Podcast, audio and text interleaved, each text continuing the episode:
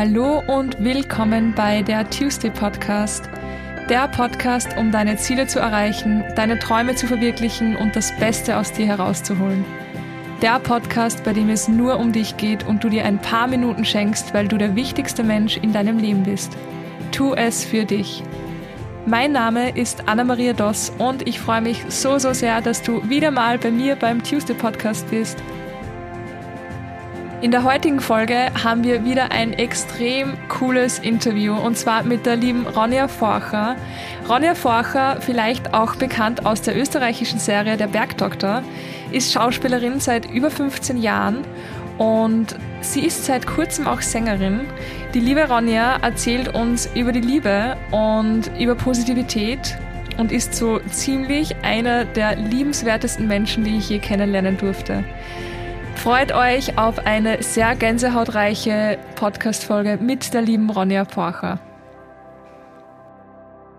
Willkommen, liebe Komm. Ronja. Schön, dich zu sehen. Hallo. Ich freue mich sehr. Ja. Ich freue mich auch, Anna. Geht's dir du, gut? Du siehst, du bist der erste Mensch, der etwas von meiner neuen Wohnung sieht. Uh. Von der noch nicht eingeräumten neuen Wohnung und der Matratze, auf der wir schlafen seit eine Woche. I feel you, I feel you. Wir sind auch gerade ja. umgezogen. oh, schlimmster Stress überhaupt. Ja, nicht so leicht zwischen den anderen 100 Sachen, oder? ja. okay, wenn du bereit bist, dann würden wir starten. Und yes. ähm, damit man dich mal so ein bisschen kennenlernen kann, würde ich dir einfach mal drei Worte sagen und du erzählst mir, was, du, was dir zu diesen Worten einfach einfällt. Ja? Sehr cool, gerne. Sehr cool. Okay, das erste Wort ist Selbstliebe. Zeit für mich. Sehr schön. Das zweite Wort ist Spaß. Felix. mein Verlobter. okay, und das dritte Wort ist Arbeit.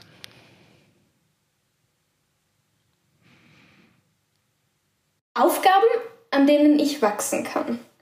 Zurzeit. Mega schön. Okay, sehr cool. Wenn du jetzt einmal eine kleine Bühne hast, was, was, was willst du über dich erzählen? Wer bist du? Ja, wer bin ich denn? Zurzeit bin ich eine Frau Mitte 20, die versucht, ihren Weg zu gehen und ihren Platz zu finden. Beziehungsweise ich glaube, ich habe meinen Platz schon gefunden ähm, jetzt innerhalb dieses letzten Jahres. Ich glaube auch, dass da Corona tatsächlich eine große Rolle gespielt hat mhm. in dem Prozess.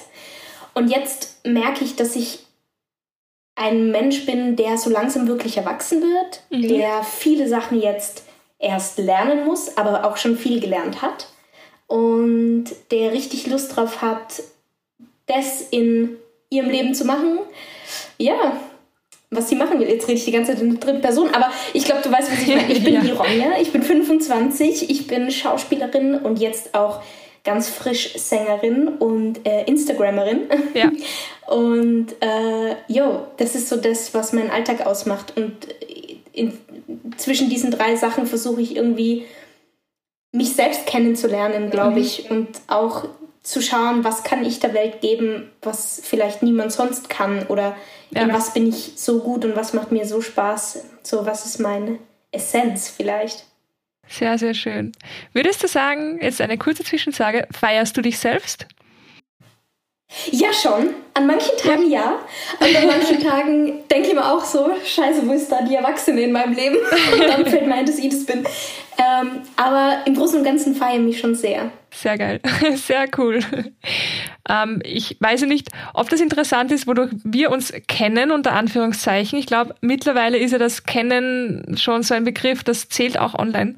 Und ich glaube, ja. ich habe, ich weiß nicht, durch wen ich dich entdeckt habe, vermutlich durch einen ähm, Bergdoktor-Fan. und ich bin auf dein Profil gekommen und ich habe mir gleich gedacht, taugt mir. Sehr coole Ausstrahlung, cool. finde ich mega sympathisch.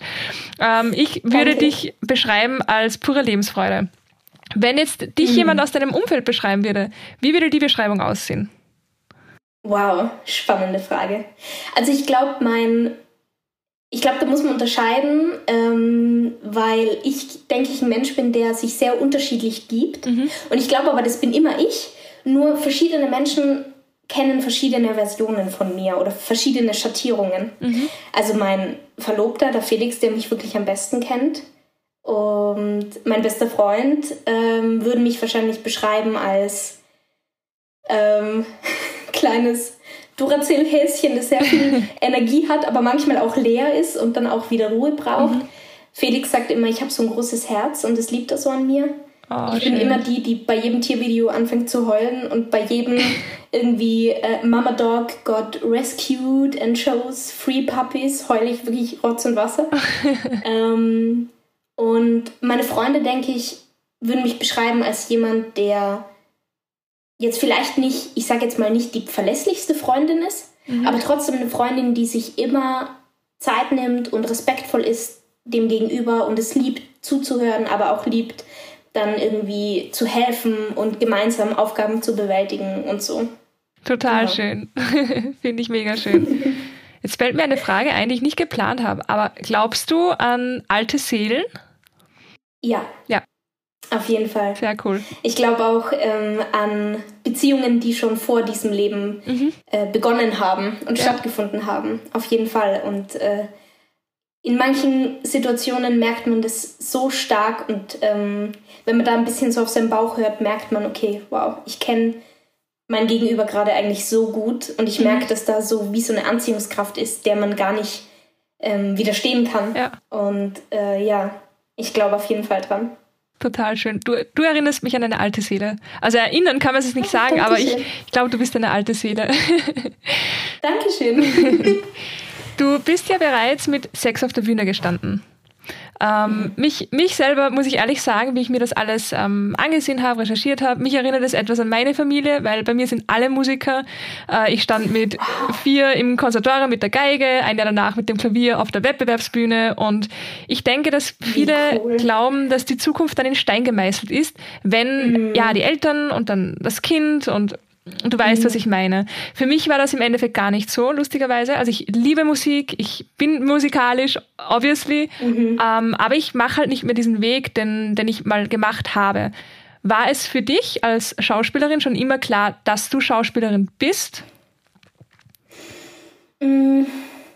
Weißt du, ich glaube, ich habe über die Frage sehr lang nachgedacht und vor allem, ich sage jetzt mal so vor vier, drei, vier Jahren war das eine sehr präsente Frage in meinem mhm. Leben wo auch diese Frage kam, okay, wie geht's jetzt weiter? Was mhm. will ich denn eigentlich? Weil, ähm, wie du schon gesagt hast, mit sechs Jahren habe ich angefangen zu arbeiten. Ich habe von Anfang an gedreht, ich habe Theater gespielt und wow. ähm, ich habe mein Leben nur so gekannt. Ja. Ich bin immer in die Schule gegangen und nebenher habe ich aber eigentlich auch ähm, Schauspiel hauptberuflich ausgeübt. Ja.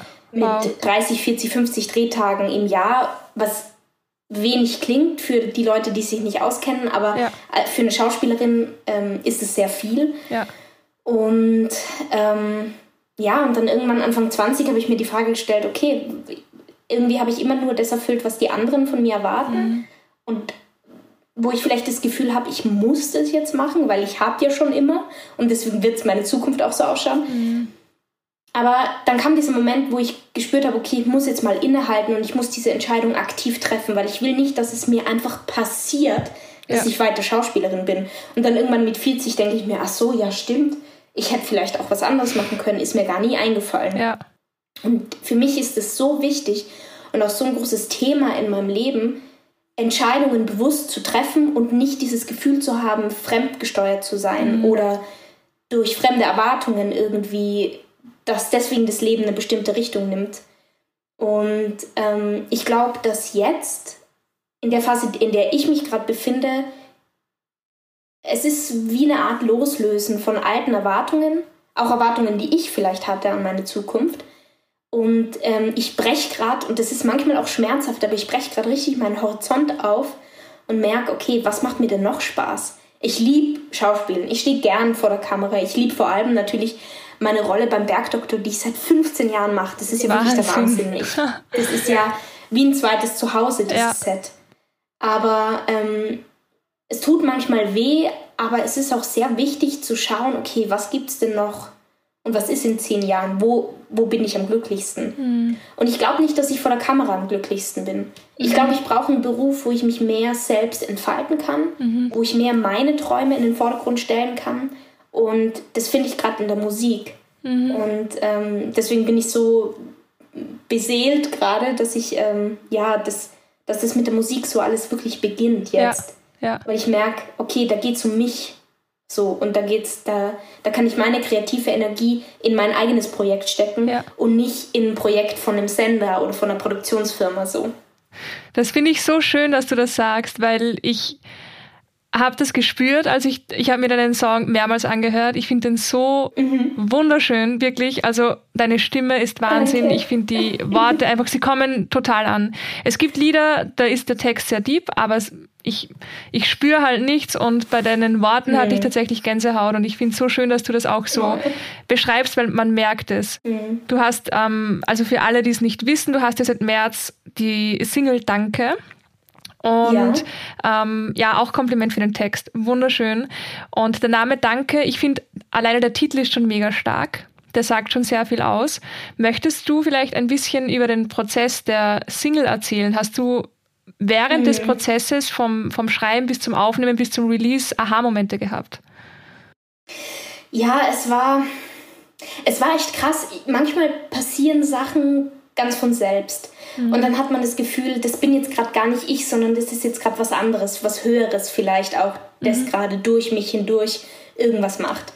Und ähm, ich habe im Januar die Chance bekommen durch mein Management. Äh, mein Manager hatte Kontakte in Berlin und dann haben wir gesagt, okay, wir probieren das mal aus. Wir fahren mhm. da mal hin in dieses Musikhaus, ins Haus 2000 zu den Jungs und schauen einfach, was passiert, so ganz ohne Druck.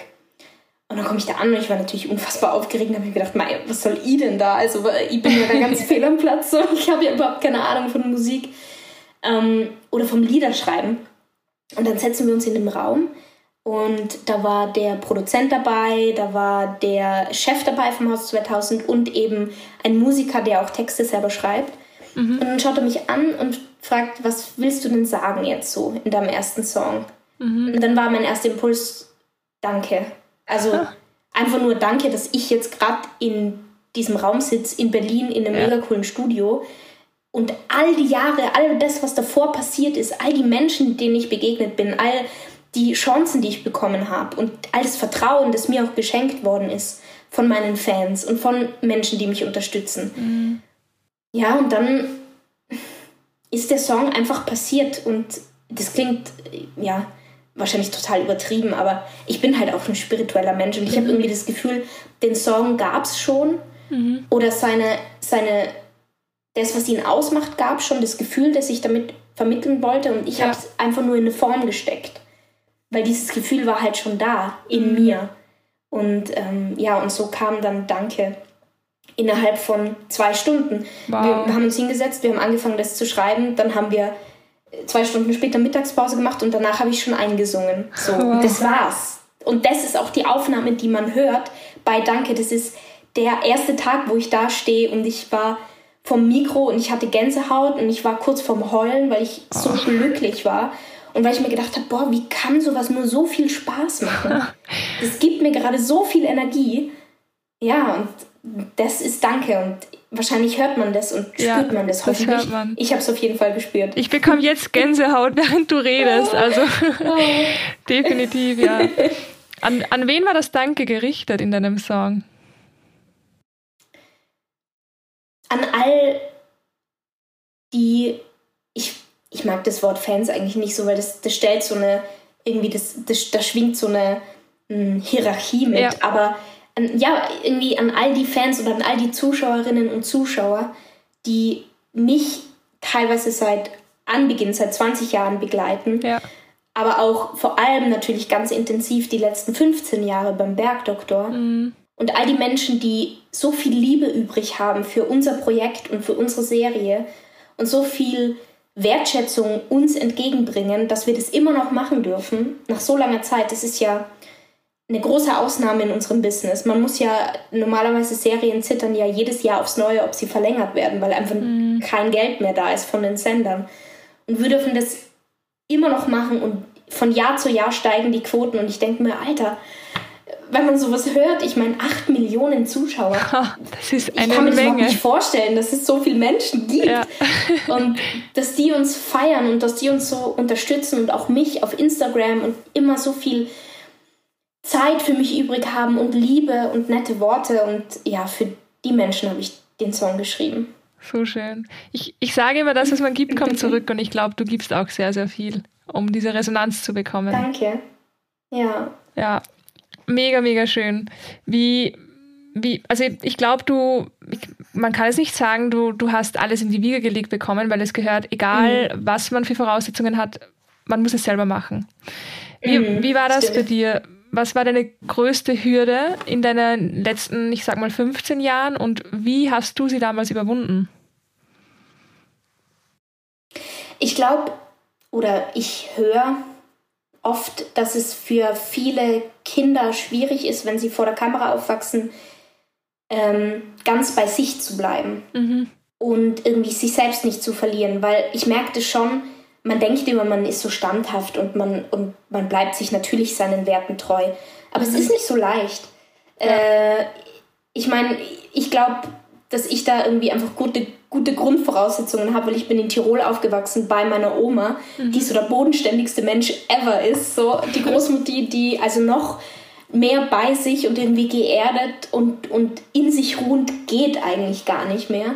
Und diese Frau durfte ich halt irgendwie bei mir haben, wo ich aufgewachsen bin. Und ja. ähm, ich habe von ihr so viel gelernt. Und ich denke aber trotzdem, auch wenn es mir nicht schwer gefallen ist, trotzdem glaube ich, war es eine Hürde, oder eine Schwierigkeit für mich, die zu bleiben, die ich bin und mhm. auch mich nicht verändern zu lassen. Und es ist schwierig, ja. diesem Druck nicht ähm, klein beizugeben. Ja. Vor allem, was das Körperliche betrifft, vor allem, was deine, deine Körperform betrifft, weil mhm. jeder Mensch hat eine Meinung. Und es ist in Ordnung, man darf eine Meinung haben. Ich habe auch zu allem eine Meinung, wahrscheinlich. Aber es ist oft so schwierig, bei so vielen fremden Stimmen sich selber noch zu hören. Und gerade wenn man erwachsen wird und dieses, diese Kindheit hinter sich lässt und sich selbst irgendwie erstmal definieren muss und seine Identität erstmal neu finden muss, wenn nicht mehr deine Identität ist, okay, ich bin halt das Kind von und da bin ich daheim und Mama und Papa und bla bla bla, sondern okay, ich stehe jetzt ganz für mich und in meinem Leben gibt es jetzt erstmal nur mich. Ja. Und wer bin ich denn? Und ich glaube, das war eine große Herausforderung wahrscheinlich. Wie alt warst du da? Ich, ich denke, sie liegt hinter mir. Mhm, ja, ich glaube, begonnen hat das Ganze so mit 16, als mir klar worden ist, okay, anscheinend bin ich berühmt. Mhm. Weil als Kind war mir das nicht so klar und als Kind war ich, hat mich auch noch nicht so viele Leute gekannt. Aber so mit 16, 17, 18, wo es dann so begonnen hat, dass ich angesprochen wurde auf der Straße, dass ich sehr viel Fanpost bekommen habe, mhm. dass ich viele Interviews gegeben habe, viele Fotoshootings gemacht habe. Und da ist mir irgendwann klar geworden, aha, okay, anscheinend und also bin ich anders als meine Freundinnen oder mein, mein Leben oder mein Lebensentwurf schaut anders aus ja. als von den Menschen, mit denen ich mich jeden Tag umgebe. Ja. Ja, und ich glaube, das ist genau diese Phase, wo man eigentlich so biegsam ist und so leicht formbar und trotzdem denkt, man hat sich schon voll selber gefunden, so 16, 17, 18, 19. Ja. Ich glaube, das war die Phase, wo, wo ja. ja. ich mich mit dem konfrontieren musste.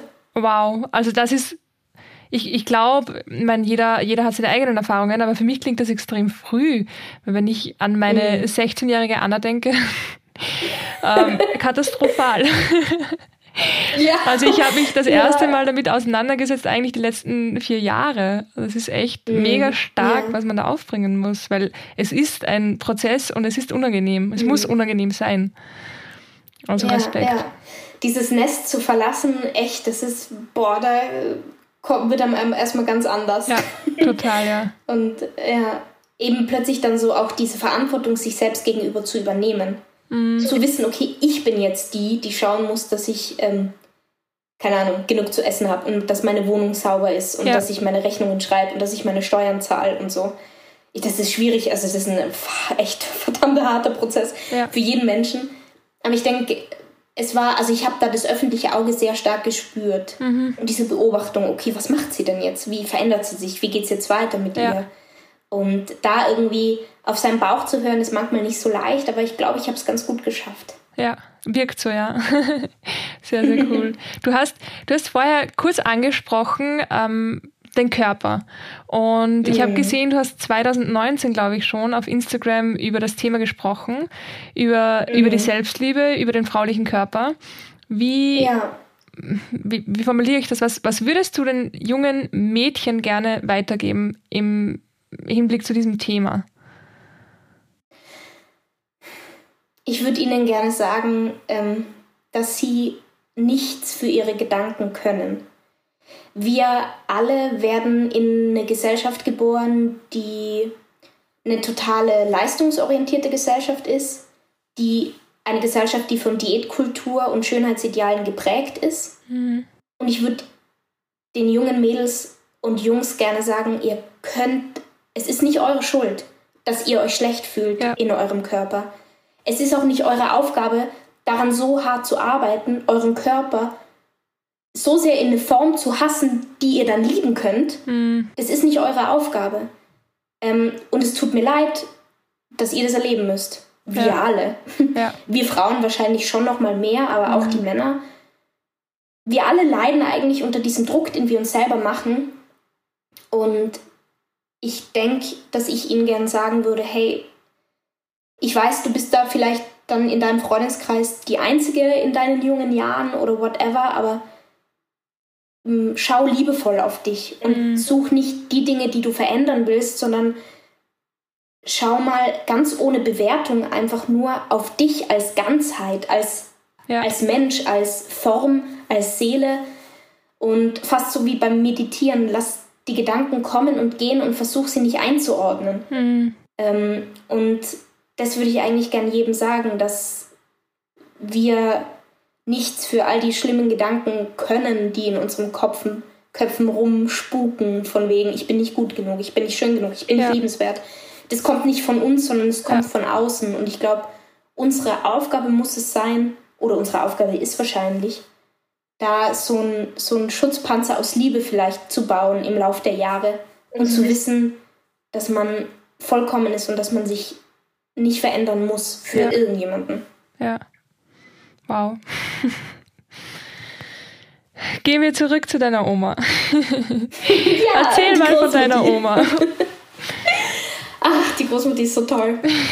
sie ist auch so witzig irgendwie, keine Ahnung. Sie ist jetzt über 80 und ähm, wie gesagt, ich bin bei ihr aufgewachsen. Also ich, meine Eltern gibt's und so und da ja. ist auch alles gut, aber sie mussten sehr viel arbeiten mhm. und äh, meine Mama ist eine sehr äh, kreative Frau, die schon von Anfang an ihr Ding gemacht hat.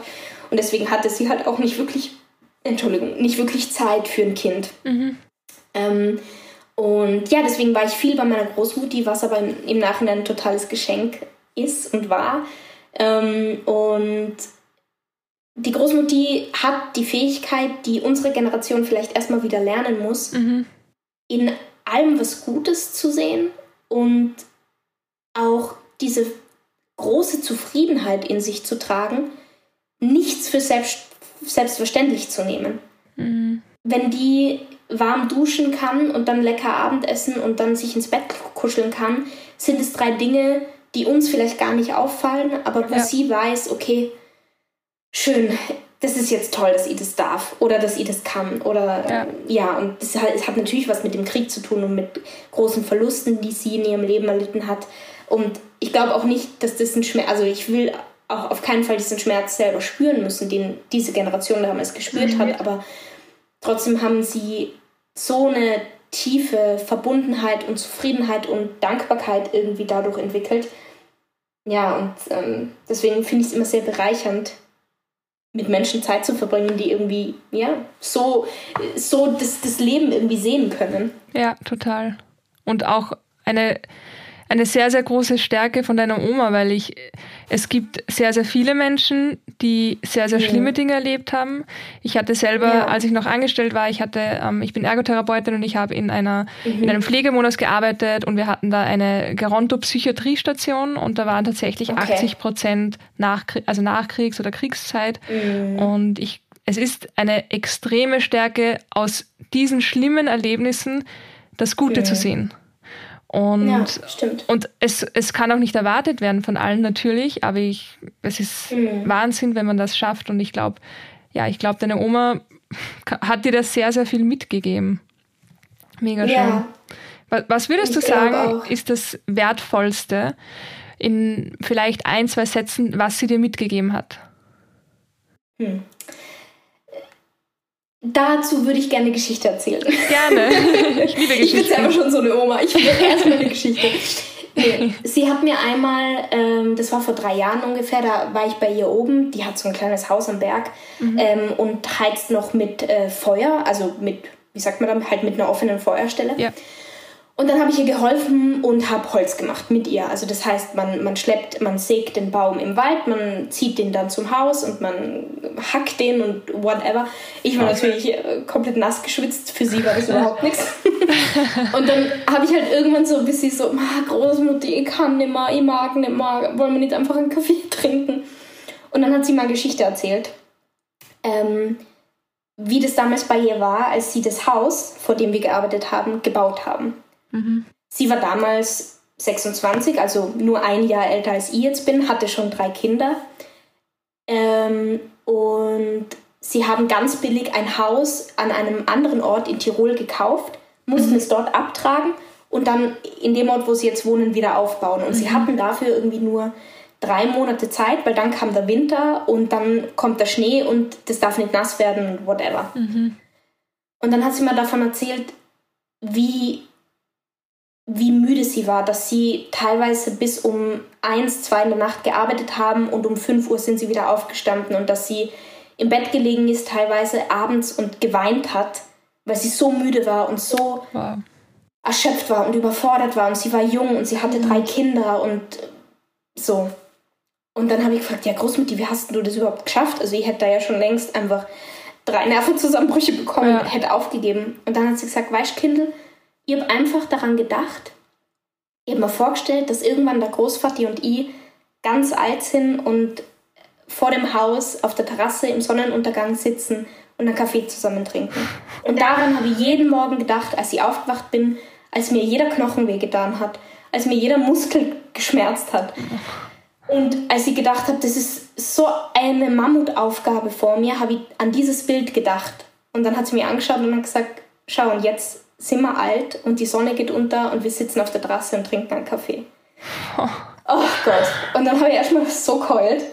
Und oh, ja. ich weiß nicht, mir wird immer noch ganz kalt bei der Geschichte, weil ja. das so viel über sie aussagt ja. und über die Art des Lebens zu betrachten und das mhm. große Ganze zu sehen. Ja. Und sie war damals 26. Wenn wow. ich mir vorstelle, ich, ich, bin jetzt mit dem Umzug schon einfach überfordert und habe schon dreimal geweint. Und dieses, diese Zielstrebigkeit zu haben und dieser Fleiß und ja, das Vertrauen in sich und dass man das auch schafft, ey, das ist einfach wirklich, also Wahnsinn. Über die Großmutter müssen wir eigentlich ein Buch schreiben. Vielleicht mache ich es irgendwann, weil sie ist wirklich echter, ähm, ja, hat mir sehr viel beigebracht. Ja, man merkt, wow. Hab schon wieder Gänsehaut bekommen. Der Name Haut wird sich ja denken, was ist denn da los? Ja. was macht die Anna? Du hast jetzt schon sehr, sehr viel ähm, die Worte Dankbarkeit verwendet, Liebe, mhm. ähm, Vertrauen und das sind Worte, die begegnen mir auch jeden Tag. Und mhm. ähm, zeigt sehr viel, mit was du dich beschäftigst. Wo findet Spiritualität Platz in deinem Leben? Du hast ja schon erwähnt, ähm, Meditation, also ich gehe davon aus, du meditierst auch. Mhm. Ja. Wo, wo findet sie sich wieder oder findet sie sich ständig wieder?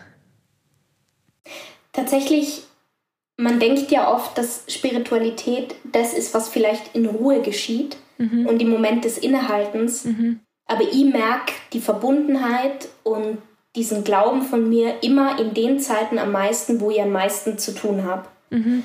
Und wo teilweise meine To-Do-Liste so lang ist, dass ich in der Früh gar nicht aus dem Bett will, weil ich mir denke, okay, das schaffe ich gar nicht. Mhm. Und in solchen Momenten dann kurz zu spüren, warum darf ich denn das jetzt überhaupt machen? Mhm. Was ist denn da jetzt auch Ganz abgesehen von der Arbeit und dem Geldverdienen oder whatever. Ja. Was ist denn da jetzt die größere Aufgabe dahinter?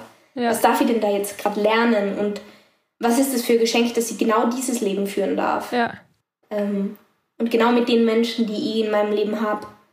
So, und ähm, da findet die Spiritualität eigentlich da, wenn keine Zeit da ist, findet sie plötzlich Zeit, da ja. zu sein. Und das finde ich so schön. Ja. Und da sehe ich einfach diesen Zauber in den kleinen Dingen und kleinen Gedanken oder wenn man dann irgendwie einen schönen, äh, an, an netten Menschen sieht, der einen nett anlächelt, denke ich mal, ja, okay, das war jetzt wieder mal so ein ganz kurzer kleiner Impuls. Ja. Um innezuhalten und zu verstehen, okay, es ist nichts selbstverständlich und es ist nichts gegeben und mhm.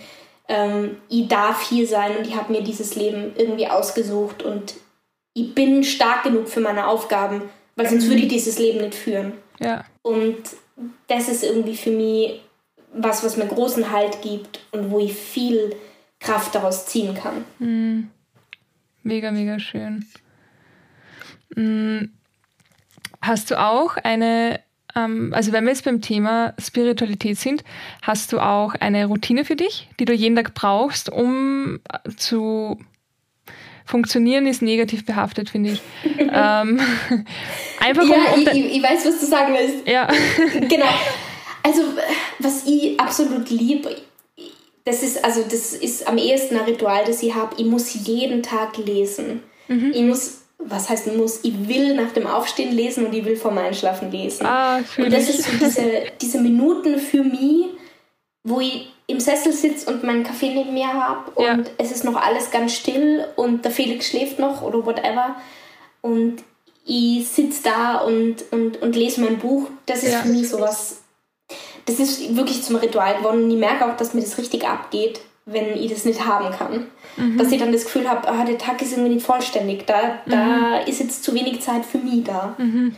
Und ähm, ja, auch im Zusammenleben mit meinem Verlobten natürlich entwickeln sich teilweise Rituale, die ich sehr schön finde und die nimmer, die nimmer nimmer haben will. Mhm. Also wir oft, wenn wir dann schlafen gehen, legen wir noch so beieinander und schauen uns in die Augen und erzählen uns noch alles vom Tag und so. Mhm. Und es fühlt sich an wie so ein emotionales Abduschen mhm. in, in der Vertrautheit des anderen und in der Sicherheit, ähm, die der andere einem gibt. Mhm. Und ja das sind irgendwie schöne Rituale. Mag ich sehr gerne. okay. Mein Arsch ist eingeschlafen. Autsch. Oh, sitzt am Boden. ja, ihr habt ja noch nicht so viele Möbel wahrscheinlich. Nein, noch gar nichts. Und wir haben heute in, im, im Antiquitätenladen eine, ein Sofa gekauft um 40 Euro. Das müssen oh. wir morgen um 9 Uhr abholen. Ähm, und sonst, ja, und sonst steht noch sehr viel an. Aber ähm, ich versuche durchzuatmen und, und mir nicht stressen zu lassen und einfach auch den Prozess irgendwie zu genießen, dieses Ankommen und dieses Neufinden und so. Ja. Und ähm, ja, diese Wohnung erstmal wahrzunehmen, bevor man sie vollstellt ja. mit alten Vorstellungen, wie eine Wohnung zu sein hat. Und erstmal schauen, okay, ich denke, dass da das Sofa hinpasst, aber jetzt fühle ich mich erstmal rein für ein paar Tage. Ja. ja. Das mag ich eigentlich ganz gern. Liebe Ranja. Ja. Du bist so ein strahlender Mensch, wirklich. Und wir kennen uns mehr oder weniger ja ausschließlich aus Social Media, aber deine gute Laune und deine positive Ausstrahlung sind echt meilenweit ansteckend. Also egal, wo auch immer du Nein. bist, man bekommt es mit. Und ich selber bekomme immer wieder Fragen, wie ich es schaffe, die Welt so positiv zu sehen. Und ich bin mhm. aber überzeugt, dass es da unendlich viele Tipps gibt und unendlich viele Ansichten. Mhm. Und deswegen würden mich sehr, sehr deine Ansichten interessieren und auch deine Tipps für Menschen, die das vielleicht mal brauchen. Ei, na gut. Jetzt pass auf. Meine Weisheit. ähm, ich glaube, dass man das Leben nur in Gegensätzen erfahren kann. Mhm. Und ich glaube, wenn man fröhlich sein will und eine Lebensfreude haben will, muss man auch das Gegenteil mal zulassen. Mhm. Äh, ich denke, man darf sich da nicht so die Rosinen aus dem Teig picken und nur sagen, ah, ich will immer nur die positiven Gefühle erleben und die negativen in der Schublade sperren, weil so funktioniert das Leben nicht, denke ich. Ähm, und ich glaube, ein großer Teil, warum ich oft dann diese Fröhlichkeit habe und die auch teilen kann und die auch jemanden anderen vielleicht schenken kann, ist, weil ich keine Angst vor meinen Gefühlen habe und zwar auch keine Angst vor allen Gefühlen. Ja. Ähm, ich, ich bezeichne mich oft als Drama Queen und das ist für mich gar nichts Schlechtes. Das ist für mich einfach nur, dass ich einfach wirklich äußerst sensibel bin und dass ich irgendwie alles aufnehme und alles spüre, was um mich herum passiert und auch in mir und ähm, das dann auch alles zulasse und alles hat seinen Platz bei mir. Ja. Die Wut und die Trauer und ähm, da die Frustration, die Verzweiflung, aber eben auch alles Gute. Mhm. Und wenn man am Abend davor, sage ich jetzt einmal, richtig sauer ist, richtig zornig und gar nicht weiß, wo man hin soll mit seiner Wut, und dann das aber irgendwie auch schafft zu umarmen und dann schlafen geht und am nächsten Morgen wacht man auf und denkt man sich, boah, ist das schön, wenn ich gut drauf bin, boah, und ohne Wut und das ist doch so toll und dann das Leben nochmal irgendwie so neu sehen kann, mhm. mit frischen Augen sozusagen. Mhm. Ja, das finde ich bringt einfach immer sehr viel oder so, ja. denke ich, ähm, funktioniert das bei mir. Ja. Also mein Geheimtipp ist, ähm, mit den Emotionen Freundschaft zu schließen ja. und jeder Emotion den Platz zu geben und die Zeit zu geben, die sie gerade braucht. Ja. Und dann kommt die Freude und die Lebenslust und die Fröhlichkeit, denke ich, ganz von selbst. Ja. Hast du schön gesagt. Ich habe auch gesehen, dass du in Sachen gesellschaftliches Engagement sehr vorbildlich, vorbildlich voranschreitest. Und zum mhm. Beispiel für den Verein Roll On bist du Botschafterin, ja. soweit ich das mitbekommen ja. habe. Ja. Denkst du, dass stimmt. alle Liebe, die wir geben oder die du gibst, auch wieder zurückkommt? Vor allem all die Liebe, die du zu, zu diesen Organisationen gibst, zu, ähm, zu, zu diesen Vereinen, dass das einfach, ja, dass das die Essenz daraus ist, was du auch zurückbekommst. Oder mhm. wie denkst du generell über, über Liebe? Ich glaube, dass Liebe mein, mein Gott, klingt das großspurig, aber ich denke, in meiner, in meiner Lebensansicht ist Liebe das Göttliche, was uns umgibt. Ähm, ich, ich bin gläubig, ich bin ein gläubiger Mensch, aber ich glaube jetzt nicht an eine bestehende Weltreligion oder an ein bestimmtes Gottbild, an eine Gottheit, ähm, sondern ich glaube einfach an diese Fähigkeit zu lieben und das ist auch immer das, was einen, egal in welcher Situation, immer wieder zurück zu einem selber führt. Mhm. Ähm, wenn man die Liebe entdeckt, die ein, eine wie sagt man da, ein Muttertier zu dem Tierkind hat, dann wird man ganz still und denkt sich, wow, keine Ahnung, der Fuchs spürt genauso die Liebe, die jetzt vielleicht meine Mama zu mir gespürt mhm. hat. Und das ist sowas Verbindendes und ich glaube, ähm, dass die Liebe der Grund ist für viel Schmerz, mhm. aber dass die Liebe auch oft immer die Antwort ist. Mhm. Und im eigenen Leben, so im kleinen Rahmen, im Alltag, aber auch bei großen Fragen. Und ähm, grundsätzlich, denke ich, sind wir Wesen, die geliebt werden wollen und die sich nach bedingungsloser Liebe und nach diesem Urvertrauen sehnen. Ja. Und ähm, ja, und so, so betrachte ich Liebe. Ich glaube, Liebe ist ähm, Liebe und eben das, das Fehlen von Liebe, das Nichtliebe sind, Nicht-Liebe sind diese zwei großen Kräfte, die irgendwie schlussendlich jede Frage bestimmen. Mhm. Wahrscheinlich. Ja. Kann, kann ich mir vorstellen. Ja. Wow. ich bin immer so, ich höre dir so gern zu. Ich meine, du hast Nein, doch eine schöne schön. Stimme, natürlich. Du bist auch sehr gut geschult, wahrscheinlich stimmlich fürs Schauspielen. Das, ja. das merkt man. Es ist so, Gut, dass du das sagst. es ist so entspannend zuzuhören und auch was du sagst, ist mega schön. Ähm, ich stelle am Ende von, von, von den Podcast-Folgen immer zwei Fragen. Ja. Und die würde ich dir jetzt gerne stellen. Und zwar beginne ich mit Sehr einer gern. etwas äh, vielleicht tieferen Frage und auch für die Menschen, die zuhören. Du hast Du hast ja vorher sogar erwähnt, es sind acht Millionen Menschen, die den Bergdoktor mhm. begleiten. Mhm. Jetzt stell dir mal vor, es sind acht Millionen Menschen, die dir jetzt gerade zuhören. Was möchtest du ihnen mhm. sagen?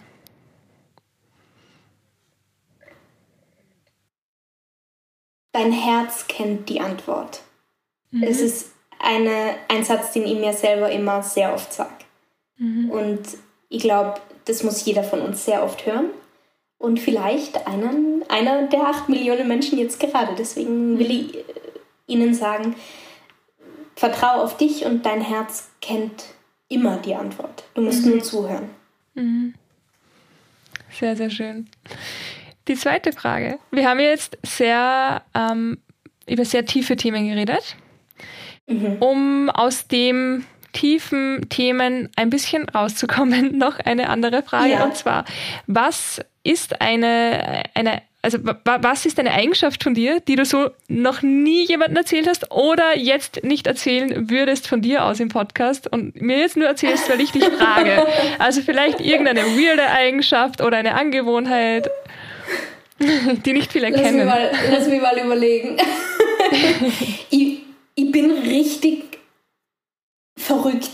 Also das zeige ich auch, das verstecke ich auch nicht. Okay. So manchmal auf Instagram teile ich das auch aber wirklich teilweise, was Felix und ich für Gespräche führen, das ist echt der Wahnsinn. Da muss man sich echt, festhalten. Ich bin so ein verspielter Mensch. Ich liebe, ja, mich einfach zu spielen, einfach das innere Kind rauszulassen und ähm, auf, auf der Matratze rumzuhüpfen oder ähm, blöde Grimassen zu schneiden an der Duschwand, während der Felix sich gerade die Zähne putzt. Das ist eins meiner liebsten Sachen und da ist irgendwie die Welt immer in Ordnung.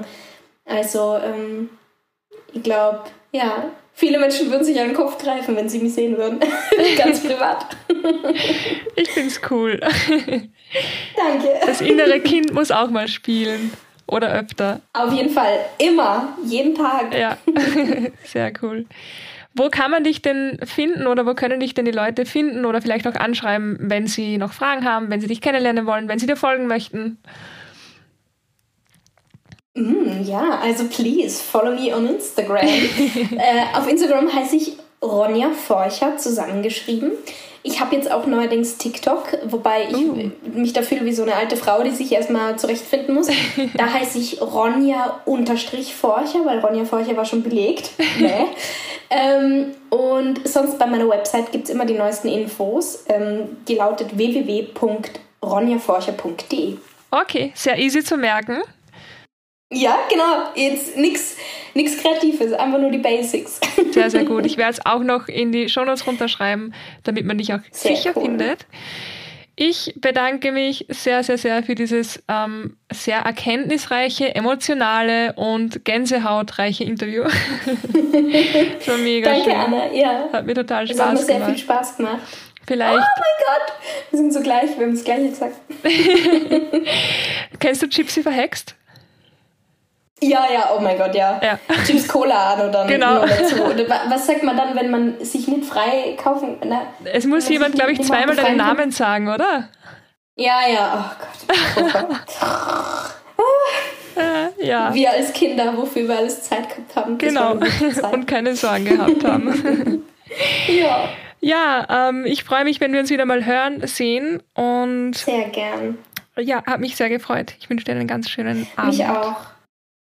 Das war das Interview mit der lieben Ronja Forcher. Ich freue mich so, dass wir es geschafft haben. Ich fand es mega, mega spannend und ich hoffe, ihr seid genauso überschwappt worden mit ihrer lieben, liebenswerten Ausstrahlung, mit ihrer Positivität, mit ihren süßen Stories von ihrer Oma, die ein toller, toller Mensch sein muss.